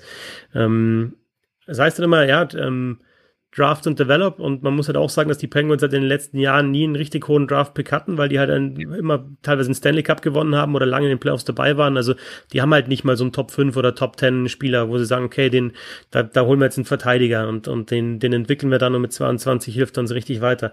Also das darf man schon auch nicht vergessen, dass der Erfolg, wie Lars es ja auch gesagt hat, der Erfolg war ja da. Und vor allen Dingen darfst du nicht vergessen, dass mittlerweile auch so sich, sich die Kräfte langsam wieder, mal wieder verschieben in der Metropolitan. Ne? Du hattest ja, sagen wir mal so, die letzten 15 Jahre waren ja die Top-Teams eigentlich immer Washington, Pittsburgh und eventuell sogar die Rangers, die ja auch mal vor gar nicht so langer Zeit im Finale waren. Und jetzt siehst du halt so Carolina und Philly sie werden immer besser. Über kurz und lang werden die Rangers besser mit ihren, mit all ihren jungen Leuten, die die jetzt haben. Die Islanders sehen nicht so schlecht aus. Washington ist beim absteigenden Ast, aber wirken für mich trotzdem rein vom Kader her noch stärker als, als Pittsburgh. Columbus ist trotz der vielen Abgänge jetzt auch nicht ganz so schlecht. Also eigentlich rein vom Papier her, finde ich, sind nur noch die Devils deutlich schlechter als die Penguins in der Gruppe. Hm. Bei den Oilers, ähm, nur mal, um, um vielleicht mal, ich habe Twitter schon geschrieben, nochmal, brauchst du eigentlich nicht mehr Salz in die Wunden streuen, weil die schon voll sind. Aber wenn du mal schaust, dass Cam Talbot, Ex-Oilers Goalie, ein, ein Self-Percentage von 94,1 Prozent hat, bis jetzt in den Playoffs vier von fünf Spielen ja. gewonnen hat. Äh, Lucic auf jeden Fall einmal ausschaut, auch bei den Calgary Flames 1 zu 1 getradet für James Neal, äh, auf einmal ausschaut, als hätte er gerade eben 2011 mit dem Boston Bruins den Stanley Cup gewonnen. Äh, Everly äh, gestern wieder getroffen hat gegen ähm, die, die Capitals und sie auch mal einen Taylor Hall hatten. Also da sind auch falsche Entscheidungen natürlich getroffen worden. Und dass halt du einen Torwart hast, der dir halt einfach kein sicherer Rückhalt ist, aber wie Koskinen halt vier Millionen plus kostet im Jahr. Also das ist schon, aber das ist auch schon rauf und runter diskutiert worden. Ja, also es gibt ja, glaube ich, kein Team, was schlechter gemanagt ist als die Oilers in den letzten äh, 10, 15 Jahren wahrscheinlich. Das ist ja eine Vollkatastrophe. Ne? Seit unserer letzten Show ähm, hat sich also, die Draft Lottery. Ja. Ich wollte noch eine Sache zu den Oilers sagen, weil es wird ja zu viel gesagt, ah, dieses Jahr war ja alles so gut und eigentlich in, den, in der Hauptrunde äh, haben sie so gut gespielt wie seit Jahren nicht. Ja, haben sie. Und sind wir ehrlich, hätte es Corona nicht gegeben, wären die auch in die Playoffs gekommen, ganz regulär. Da braucht man nicht drum rumreden. Aber man darf auch bitte eine Sache nicht vergessen, die war mir noch wichtig jetzt zu erwähnen, dass dieser Erfolg in der Hauptrunde wieder auf sehr wenige Schultern verteilt war und dass er vor allen Dingen auch sehr viel mit Special Teams zu tun hatte. Die Oilers hatten die beste ja Unterzahl, zweitbeste Unterzahl. Ich habe extra nochmal die Zahlen rausgesucht. Bei 5 gegen 5 hatten die negatives Torverhältnis, darf man nicht vergessen. Ne? Und die eins der schlechtesten Teams, was Corsi, Expected Goals und sowas angeht. Ähm, also es war, es war richtig, richtig schlecht eigentlich, was die bei 5 gegen 5 gerissen haben. Die haben halt total gelebt von Unterzahl, Überzahl und ihren Topstars. Ne? Und wenn die Topstars oder die zweite Reihe, wie so ein Yamamoto oder wie Neil, äh, wenn die, oder Anastasio, über die kann ich die richtig aussprechen, tut mir leid, ähm, und, und Tyler Anderson verletzt, ne, genau. Athanasio heißt er, glaube ich, ne, so wird, glaube ich, ausgesprochen, ne, ja. genau, ähm, wenn die dann in den Playoffs halt noch gar nichts reißen oder in der Quali-Runde, dann ist halt auch schnell vorbei. Ne? So, das wollte ich nur mal zu den Oilers sagen, weil ja so viele gesagt haben, dass ja grundsätzlich ein Aufsichtstrend zu sehen war. Und zu McDavid und Dreiseitel die ewige Diskussion, ja, finden wir jetzt Spieler, die zu denen passen? Schau dir in Pittsburgh Crosby an. Klar, da musst du auch Spielertypen suchen, die zu ihm passen, aber es sind halt aktuell so Spieler wie Kinsel und, und Sherry, die neben ihm spielen. Also keine absoluten, gut, Kinsel ist mittlerweile ein Superstar, aber halt an Crosbys Seite geworden. Ähm, und damit zu sagen, ja, da müssen wir jetzt den Nugent Hopkins, den müssen wir jetzt wieder zu McDavid stellen, obwohl Nugent Hopkins eigentlich der Nummer 3 Center wäre und auch so verdient wie ein Nummer 3 Center. Und der wechselt halt jetzt auf dem Flügel zwischen McDavid und Dreiseitel. Hm? Was ein Knaller ist für jemand, der Nummer 1 gedraftet wurde, dass der dann nur in der dritten Reihe spielen soll eigentlich, ne? Als Center, ne? Das ist schon schon kurios. Ja, aber weil er halt, weil du noch zwei bessere Center halt hast, aber jetzt, also Newton Hopkins ist halt für mich dann auch nicht der, der Flügel für McDavid, der, der McDavid hilft oder Dreisettel hilft, dass die wirklich ihr Ding spielen oder defensiv unterstützt oder was weiß ich, sondern wenn du halt so ein Superstar bist, dann, dann musst du halt da, ja, musst halt noch, noch mehr bringen. Ja. Draft Lottery, Bernd. Ja. Ganz geile Sache mit diesem ähm, Placeholder-Team über Wochen. also es war klar, Nummer 1 Pick geht an eine Mannschaft, die ausscheidet in der ersten Runde. Welches dann wird, äh, eben die Draft Lottery am, am Montag. Und es sind tatsächlich die New York Rangers geworden. Auch die Oilers Penguins, Least, die wir jetzt gerade besprochen haben, hatten ja eine 12,5-prozentige Chance. Aber die Rangers haben den Nummer 1 Pick. Wahrscheinlich Alexis Lafreniere. Und man könnte jetzt sagen, boah, geil, ja, New York natürlich schon toller Market. Aber du hast eine ganz gute Idee, was vielleicht die Rangers machen könnten mit diesem Left Winger auf einer Position, wo sie eigentlich gar nicht so schlecht besetzt sind mit äh, Brandon, äh, mit äh, Brandon Smith, das ist noch der kleinste Name, Chris Kreider und natürlich Artemi Panarin.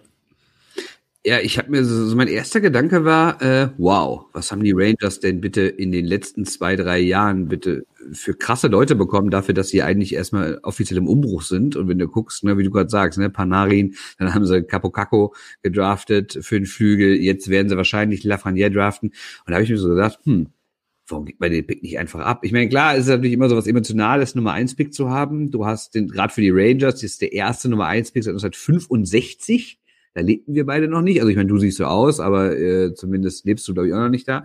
Und ähm, wenn man jetzt überlegt, warum geben die die nicht einfach ab und tauschen den irgendwie gegen den Top Center? Weil da haben sie eigentlich nur, nur einen, ne? nur Herrn Sabiniat, ne? Und das ist irgendwie ein bisschen wenig, ehrlich gesagt, finde ich, für eine Mannschaft, die sonst auf allen anderen Positionen, gerade was das Tor angeht, auch junge, gute Leute in der Defensive mittlerweile. Ich finde, was ihnen aber wirklich fehlt, sind Center auf Top-Niveau. Und Lafreniere ist nun mal kein Center. Deshalb tja, warum gibt man den nicht einfach ab und holt sich dafür einen absoluten Top-Center, der vielleicht auch schon zwei, drei Jahre älter ist und das schon kann? Also du schlägst jetzt einen Trade vor, den 1-Pick, 1er-Pick gegen den Top-Center von einer anderen Mannschaft zu tauschen.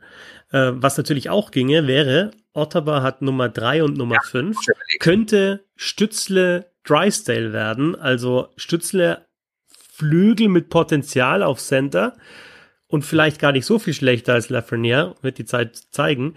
Und Drysdale hat dann nochmal einen Verteidiger. Also du kriegst dann zwei Spieler, auch jeweils hoch und möglicherweise dann auch noch auf der Center-Position einen oder Stützle ein, die du auf die Center-Position hinführen kannst. Ist ja eigentlich ein Center, hat halt jetzt bei den Adler Mannheim nicht Center gespielt in der DL. Also das wäre natürlich schon, das, das wäre interessant, ob sich die Ottawa Senators auch darauf einlassen, ne? halt dann zu sagen, wir nehmen den Superstar mit Lafreniere und geben uns halt die Chancen dann auf Stützle oder, oder Byfield, je nachdem, wer an drei gedraftet wird und zum Beispiel, aber Cole Perfetti gäbe es auch noch einen Center, den man mit, mit fünf vielleicht noch kriegen könnte, also es gäbe da schon Optionen.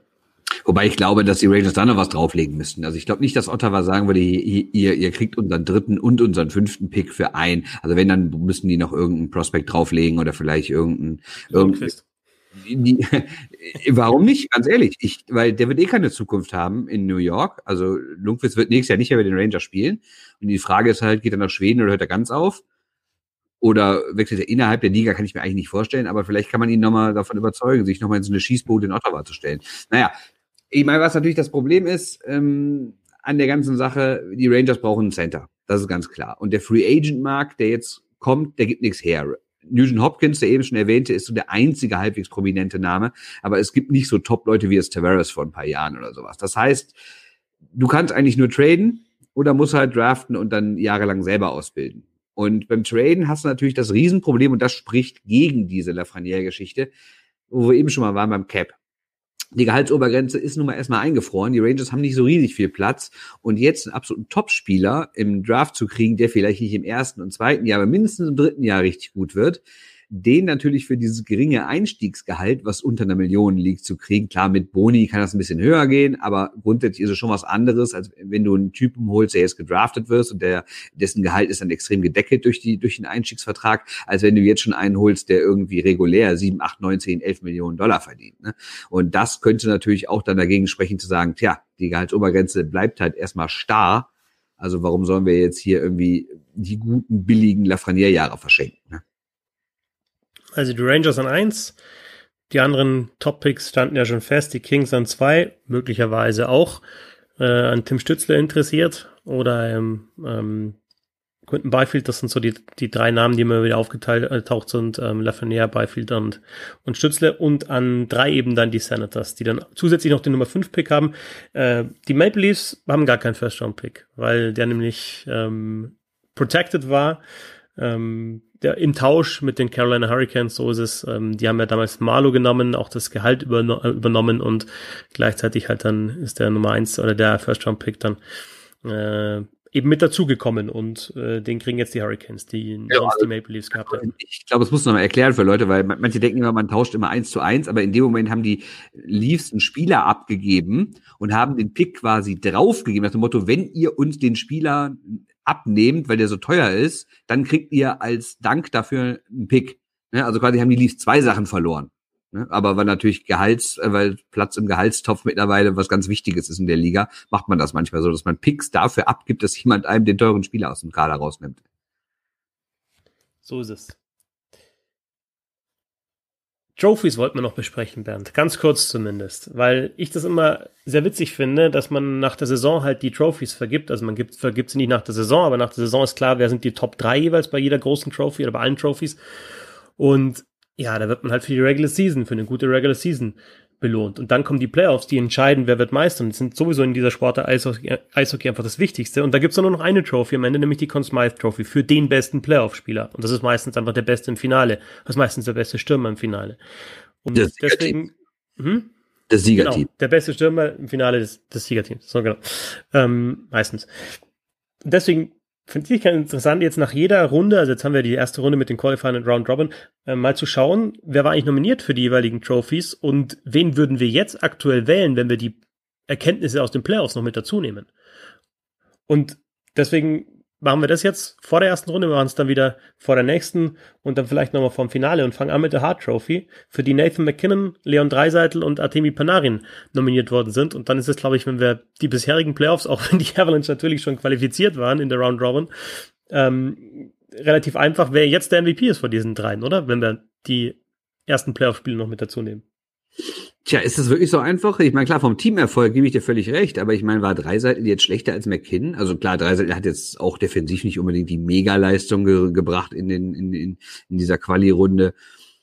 Aber McKinn hat natürlich auch ein völlig anderes Spiel gehabt, ne, wo es irgendwie auch um nichts ging, so wirklich. Und jedes Spiel hat er jetzt auch nicht gewonnen und hat jetzt auch nicht in jedem Spiel drei Tore geschossen. Ne? Also da war jetzt McDavid, äh, da war jetzt drei, drei, was die Punkte angeht, schon besser. Ne? Also schwierig aktuell. Aber natürlich, wenn man davon ausgeht, was der Teamerfolg ist und wer wirklich seinem Team so gesehen weitergeholfen hat, dann wäre es wahrscheinlich McKinnon, ja. Würde ich tatsächlich jetzt momentan auch sagen, natürlich. Oder dürfen wir auch neue Leute dazu äh, bestimmen? Oder nehmen Na, wir nur ja, also, also, ich hätte jetzt gesagt eigentlich die drei, aber wenn du jetzt natürlich sagst, es sticht einer so heraus, äh, dass du den da überholen lassen willst, dann kannst du das gerne machen. Habe ich ja, zum Beispiel dann bei der Wessener. Hm? Ja. Kopisalo ist halt krass. Ja, das stimmt. Also Kopisalo könnte dann an den drei vorbeiziehen. Dann äh, machen wir gleich mit der Wessener, wäre dann für dich auch der, der, der Wessener Gewinner. Wobei ja, ich dann auch, ja, wobei ich dann dazu sagen würde, was ist denn mit Darcy Camper? Oh, auch, auch extrem gut, gebe ich dir recht. Was mit Carey Price, ne? Ja, genau. Und wer war nominiert für die, für die Wesener? Hellebuck, Rask und Wasilewski. Ja, wobei Wasilewski auch stark ist. Ja. Und Hellebuck, ja gut, der spielt halt in der Mannschaft, die 840 Verletzte hatte, ne? Was soll er machen? Ja, aber Regular Season und Playoffs zusammengenommen würde ich dann tatsächlich auf Darcy Kemper gehen in dem Fall, weil Corpi Salo ja nicht mal die ganz klare Nummer eins war in der, in der Regular Season. Und ja, ist auch die Frage, ob der überhaupt dann ja dieses Spiel fünf nochmal gemacht hätte, ne? Mhm. wenn Merslikins starten hätte können. Mm, und Kemper, ja, war für viele schon eigentlich ein Wessener Finalist, ist jetzt nicht unter den Top drei, aber also was der in den Playoffs spielt, ist schon Bombe. Ja, aber auch Price, ne? das fand ich auch ein bisschen witzig, als, als so, als zum ersten Mal dieses, dieses Format erzählt wurde, ja, dann dürfen noch 24 Teams rein und dann geht's nur Best of Five. Da hieß direkt, ja, genau, die, die Canadiens, die spielen so eine Grottensaison und dann haben sie irgendwie einen heißen Carry Price und gewinnen auf einmal Spiel und dann hieß es von anderen wieder, ach, der Price, der kann doch gar nichts mehr, der lebt auch nur von seinem Mythos und der ist doch nur gut, wenn er irgendwie Jonathan Tayson als vierte Reihe Center vor sich hat bei Team Kanada und sowas. Ich meine, dass Carey Price immer noch ein extrem heißer Goalie ist, hat man gesehen. Ich weiß nicht, ob du heute Nacht diesen einen Safe gesehen hast mit der, mit der, mit der, mit der Torwartkelle. Unfassbar, wo das Tor eigentlich leer ist, wo das Ding noch rüberholt. Also, schon ein heißer Mann. Ich glaube nicht, dass der in der Lage sein wird, ähm, irgendwie Montreal noch eine Runde weiter zu, äh, zu bringen. Dafür ist einfach der Rest des Kaders zu schwach. Aber grundsätzlich ist das immer noch einer der Top-Goalies der Welt. Ne?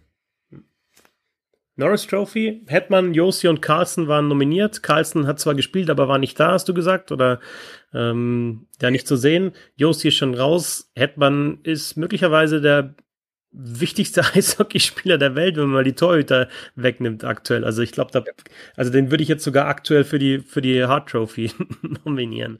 Alle, also außer wenn du irgendwelche Fouls andichten willst, ne, dann wird schwierig natürlich. Ne?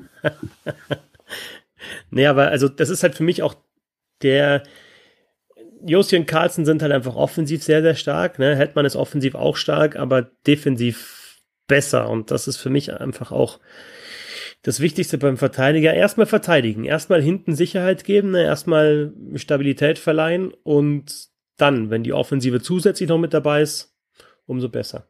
Ja, bin ich absolut bei dir. Also ich bin eh immer schon ein großer Hitman-Fan. Das liegt auch an, habe ich ja schon mal erzählt, an so einer persönlichen Begegnung bei einer WM mal, wo er unfassbar nett war. Ähm, aber auch einfach spielerisch. Der absolute Wahnsinn, der Mann. Wenn man dem zuguckt, das ist ja einfach ein Traum. Und ähm, ich meine, der geht irgendwie angeschlagen in das Spiel vorher, weiß man gar nicht so richtig, kann er spielen, wie fit ist er und dann spielt er da einfach fast eine Stunde und macht irgendwie zumindest gefühlt keinen einzigen Fehler im ganzen Spiel. Also absoluter Weltklasse-Mann, wahrscheinlich aktuell mit Josi der beste Verteidiger der Welt. Und ähm, wenn ich mir einen aus, und also wenn ich jetzt so ein ne, Manager wäre, dürfte mir so ein fiktives Team zusammenstellen und hätte einen Spieler frei, würde ich sofort ihn nehmen. Ja. Definitiv. Und dann auch noch die Calder Trophy. Hughes, McCarr und Kubalik waren nominiert. Hughes und McCarr hieß es immer, ja, das ist halt auf jeden Fall zwischen den beiden und Kubalik ist halt der dritte, aber jetzt so wie der gespielt hat mit fünf Punkten gleich in der ersten Partie gegen die Oilers, neuer, neuer Rekord für einen Spieler in seinem ersten Playoff-Spiel, er zwei Tore, drei Assists, hat er zumindest die Lücke geschlossen. Aber was Hughes auch runterreißt, wie, wie, wie lang der die Scheibe am Schläger hat. Also gab Statistiken, The Point macht diese Statistiken ja immer mit Scheibe, Scheibe am Schläger. Mhm. Ne, man, man, darf nicht vergessen, dass halt ein, auch, ein, auch ein Verteidiger nur so gut zwei Minuten die Scheibe am Schläger hat in einem Spiel. Aber Hughes war dabei knapp 14 Minuten und der zweite Knackspieler war so um die sieben Minuten. Also fast doppelt so lange als alle anderen und das in seinem Alter. Also das ist schon, spricht für mich schon weiterhin für Hughes, wie er bis jetzt gespielt hat. Ich finde, du kannst auch alle drei nehmen, ne? Weil ich finde, ja. Makar ich habe gestern das, das, das Spiel von Avalanche gesehen, der war jetzt auch nicht ganz so schlecht, ne, muss man sagen. Und jetzt haben die Avalanche auch, wie gesagt, nur 14 Schüsse zugelassen, was natürlich nicht alleine an ihm liegt, aber auch an ihm. Und über Kubalik brauchen wir gar nicht reden. Der hatte ja schon in der Hauptrunde, habe ich auch nicht ganz verstanden, warum der immer so defensiv gesehen wird. Also jetzt nicht defensiv von der Spielweise her, sondern defensiv im Sinne von, den, den erwähnt keiner beim, beim, beim Rookie des Jahres. Ich meine, der hat immerhin 30 Tore geschossen, ne. Also das machst du auch nicht mal nebenbei und das auch in der verkürzten Saison. Also ich finde, die haben alle drei auf jeden Fall verdient, da irgendwas zu reißen. Und ähm, da fällt mir immer wieder ein, immer wenn ich in letzter Zeit an die Rookies gedacht habe und an die Colt, habe ich immer gedacht, was ist eigentlich aus dem anderen News Jack Hughes geworden, was ist eigentlich aus ja. Capo Capo geworden? Über die spricht wie gar keiner. Ne? Und das Nein, ist stimmt, genau die beiden. Ne? In den letzten Jahren finde ich, dass wenn du nicht so ein absolutes mega Überausnahmetalent hast wie McDavid, dass die Leute in ihrem ersten Jahr selbst die Nummer eins und Nummer zwei Picks eigentlich gar nicht so einen riesen Einfluss auf die nächste Saison haben. Ich meine, erinnerst du dich noch, wen Philadelphia vor ein paar Jahren an Nummer zwei gepickt hat? Ja, Nolan Patrick, aber also der spielt auch keine große Rolle. Oder? Ja. auch Nico Hischi, wenn er nicht gerade ein Schweizer wäre und wir hier deutschsprachige Medien das so ein bisschen mitkriegen würde, ist jetzt auch nicht, dass du sagst, oh, ist ein Superstar geworden. Ne? Also schon komisch. Ja, aber Rasmus Stalin waren die Vorschusslorbeeren auch ein bisschen größer als das. Also bis, bis jetzt Verteidiger dauert noch ein bisschen vielleicht, aber ja. Also, also Gut, also die Complete Season Trophies werden wir dann weiterführen nach der nächsten Runde. Und dann, Bernd, weil wir bis jetzt zweimal die Frage der Woche gemacht haben, machen wir sie heute auch noch. Ähm, und schauen, ob wir vielleicht ein bisschen Kontroverse reinbekommen. Denn es hat jetzt dieses spezielle Playoff-Format gegeben mit der Best of Five-Serie, also mit 24 Playoff-Teams im Endeffekt und so eine Play-in-Round und dieser Round-Robin. Und klar ist es nur eine Best of Five-Serie und vielleicht sind die, ist mal eine bessere Mannschaft ausgeschieden, aber das ist ja oft so in den Playoffs, das kann einfach passieren. Und meine Frage ist tatsächlich, wäre das was für die Zukunft, dass wir einfach den Modus reformieren und sagen, wir haben mehr Spiele, um die es deutlich mehr geht, eine kürzere Regular Season und dafür halt noch mehr Mannschaften, die sich auch für die Playoffs qualifizieren, deswegen vielleicht auch kein großes Tanking oder es geht noch für Platz 25, 26, die können da noch hin. Also hast du am Ende der Regular Season noch ein bisschen mehr Spannung, hast halt dann diese Play-in-Round, wo es vielleicht auch Überraschungen geben kann. Vielleicht nicht, nicht sportlich, nicht genauso sportlich fair wie dann die erste Playoff-Runde, ähm, aber auf jeden Fall unterhaltsam. Also das ist es doch auf jeden Fall und die Geschichten sind da und wenn dann wieder Zuschauer sind, halt auch nochmal eine Runde mehr mit deutlich besserer Stimmung. Tja, ist natürlich jetzt schwierig, mein Argument daran aufzuziehen, dass unterhaltsam für mich bei einem Entertainment-Produkt nicht das Nummer eins Argument ist. Das ist bescheuert, weil ich selber, weil nichts anderes ist. Die NHL ist Entertainment und die soll unterhalten. Aber wenn es danach geht, könnte man sich auch über eine Fußball-WM mit 48 Mannschaften freuen, weil da gibt's auch unterhaltsame Sachen, wenn da irgendwelche äh, Länder, die irgendwie keine elf guten Fußballer zusammenkriegen, sich gegenseitig in die Beine treten, kann auch witzig sein. Nee, ich bin dagegen. Ähm, äh, was aber daran liegt, dass ich finde, 16 Playoff-Teams einfach ein perfektes Format. Das sind vier Runden, es ist alles wunderbar. Es ist, wenn künftig Seattle dabei ist, reden wir von 32 Teams. Das heißt, genau die Hälfte kommt rein, die andere Hälfte nicht. Finde ich, funktioniert wunderbar. Funktioniert natürlich aber auch nur in Nordamerika, weil du da halt dieses System hast, dass die Teams, die nicht reinkommen, im Draft in Form von Bonus kriegen. Ja. DL zum Beispiel gibt es 14 Teams, davon sieben in die Playoffs lassen, wäre jetzt erstmal eh unlogisch, wenn du mit sieben nicht spielen kannst, aber selbst wenn es 16 Teams wären und du würdest acht reinlassen und dann acht nicht, wäre natürlich so gesehen wieder ein bisschen schwierig, weil dann geht's für acht Teams Wochen und Monate lang um gar nichts und die haben noch nicht mal irgendwie die Aussicht auf einen guten Draftpick im nächsten Jahr. Deshalb finde ich es in der DL schon in Ordnung, dass da deutlich mehr Teams als die Hälfte in die Playoffs kommen mit 10 von 14. In der NHL, wie gesagt, bin ich dagegen. Ähm, erstens, weil es halt mehr Teams sind und ich finde, das ist, wie jetzt kann ich nur wiederholen, 16 Teams sind super und du hast ja die Kompensation mit dem Draft. Ähm, nee, ich brauche das nicht weil ich finde, ähm, es sollte auch ähm, eine Auszeichnung sein, die Playoffs zu erreichen. Und trotzdem bin ich bei dir, gerne die Hauptrunde verkürzen. Ich brauche keine 82 Spiele. Ich weiß klar, da geht es viel um Kohle, da geht eigentlich nur um Kohle, ist auch klar. Hm, aber mir würden da auch 50 Spiele reichen, oder wie in der DL 52 und dass du dann sagst, die Playoffs werden gespielt. Hm. Also mich nerven halt diese Regular Season Spiele hinten raus, wenn es um nichts mehr geht, weil es halt dann in der NHL noch mal krasser ist, weil du dann einfach gar keine Stimmung in der Halle hast und einfach das Tempo im Vergleich zu den Playoffs so deutlich schlechter ist. Und auch wenn diese Playoffs jetzt diese erste Runde, diese Best of Five keine richtigen Playoffs sind, ja, ist es dann schon nochmal was anderes, ne? weil du hast halt sofort diese Geschichten, ne? wie sich eine Serie entwickelt und ich finde das einfach halt geil im Eishockey. Die Playoffs sind einfach toll. Und also ich bin normale, weißt ja auch eher so oldschool, ja, lass es so wie es ist, es ist gut, ähm, man braucht da nicht groß, don't, wie heißt es immer, don't fix it when it ain't broken. Wenn es nicht kaputt ist, musst du es nicht reparieren. Ähm, äh, aber irgendwie äh, fände ich es tatsächlich mittlerweile ganz, ganz interessant. Ich weiß nicht, ob man vielleicht sogar ein bisschen verrückter sein könnte und sagen könnte, okay, du hast dieses Best of Five, aber gibt es vielleicht eine Mannschaft, die besser war in der Regular Season? Eine 1-0-Führung in der Serie. Hm. Und in der, in der Round Robin ähm, hätte ich es auch anders gemacht und hätte gesagt, okay, das sind die Top 4, aber der Beste geht mit vier Punkten rein, der Zweitbeste mit drei, der Drittbeste mit zwei und der Schlechteste mit einem. Also ja. hast du dann die, diese, diese, die Regular Season, wie jetzt zum Beispiel bei den Boston Bruins, einfach nochmal, dass halt nicht die, die Flyers, weil sie jetzt gerade einfach in Form sind ähm, und halt in dieser Round Robin besser zurechtkommen, auf einmal äh, dann nach vorne springen, sondern hast du einfach halt, ja, einfach auch nochmal ein, ein Ranking erstellt, ein richtiges und hast einen Vorteil, wenn du besser warst in der Regular Season. Also das sind so die zwei Sachen. Führung in der Best of Five-Serie für das bessere Team und eben ähm, Punktepolster für, für die bessere Mannschaft in der, in der Round Robin und dann so ein Play-in-Format. Äh, finde ich durchaus, ehrlich, durchaus interessant. Noch eine Playoff-Runde, weil sind wir ehrlich, wir hatten jetzt auch alle Monate lang kein Eishockey, haben uns deswegen gefreut, dass wieder was stattfindet, auch wenn man natürlich ja. Darüber debattieren kann. Habt, habt ihr schon in einer der ersten Folgen gemacht, wie man das findet, angesichts einer globalen Pandemie, wo hunderttausend Leute sterben und bla bla bla. Das will ich auch alles nach wie vor nicht vergessen. Und übrigens, äh, kann es sein, dass Rassismus beendet ist? Ja, ne? Also man, man hört gar nichts mehr dazu. gibt's nicht mehr, ja, ist klar. Da sind auch keine Aktionen mehr. Das war jetzt mal so betrifft auch weiße Spieler nicht. Rassismus betrifft weiße Spieler nicht. Genau, und seitdem ist Rassismus also kein Thema mehr auf der Welt und danke NHL. Ähm, trotzdem nochmal zu, zurück zum anderen Thema. Ähm, Achtung, Ironie, Achtung, oder Sarkasmus, Achtung. ja, ich denke, das ist klar, wenn wir uns unterhalten. Ähm, aber hast du wirklich das Gefühl, dass vier Playoffs-Runden die nicht reichen? Also klar, wie gesagt, wir haben uns gefreut, dass nach langer Zeit mal wieder was ist und waren deswegen heiß auf diese erste Runde. Aber jetzt, überleg mal, jetzt dauert schon wieder wie anderthalb Wochen und es ist jetzt nochmal die Aussicht auf ungefähr zwei Monate. Denkt man am Ende nicht, boah, fünf Playoff-Runden sind doch einfach irgendwie zu viel. Das ist ja, das ist ja kein Tennisturnier. Ja, denkt man wahrscheinlich schon. Und unter dem Strich komme ich dann vielleicht auch wieder zurück. Du hast dann 32 Mannschaften ab 2021, 22. Du hast 16 in den Playoffs. Schön alles Best of Seven, wie es die letzten Jahre war. Und auch gut.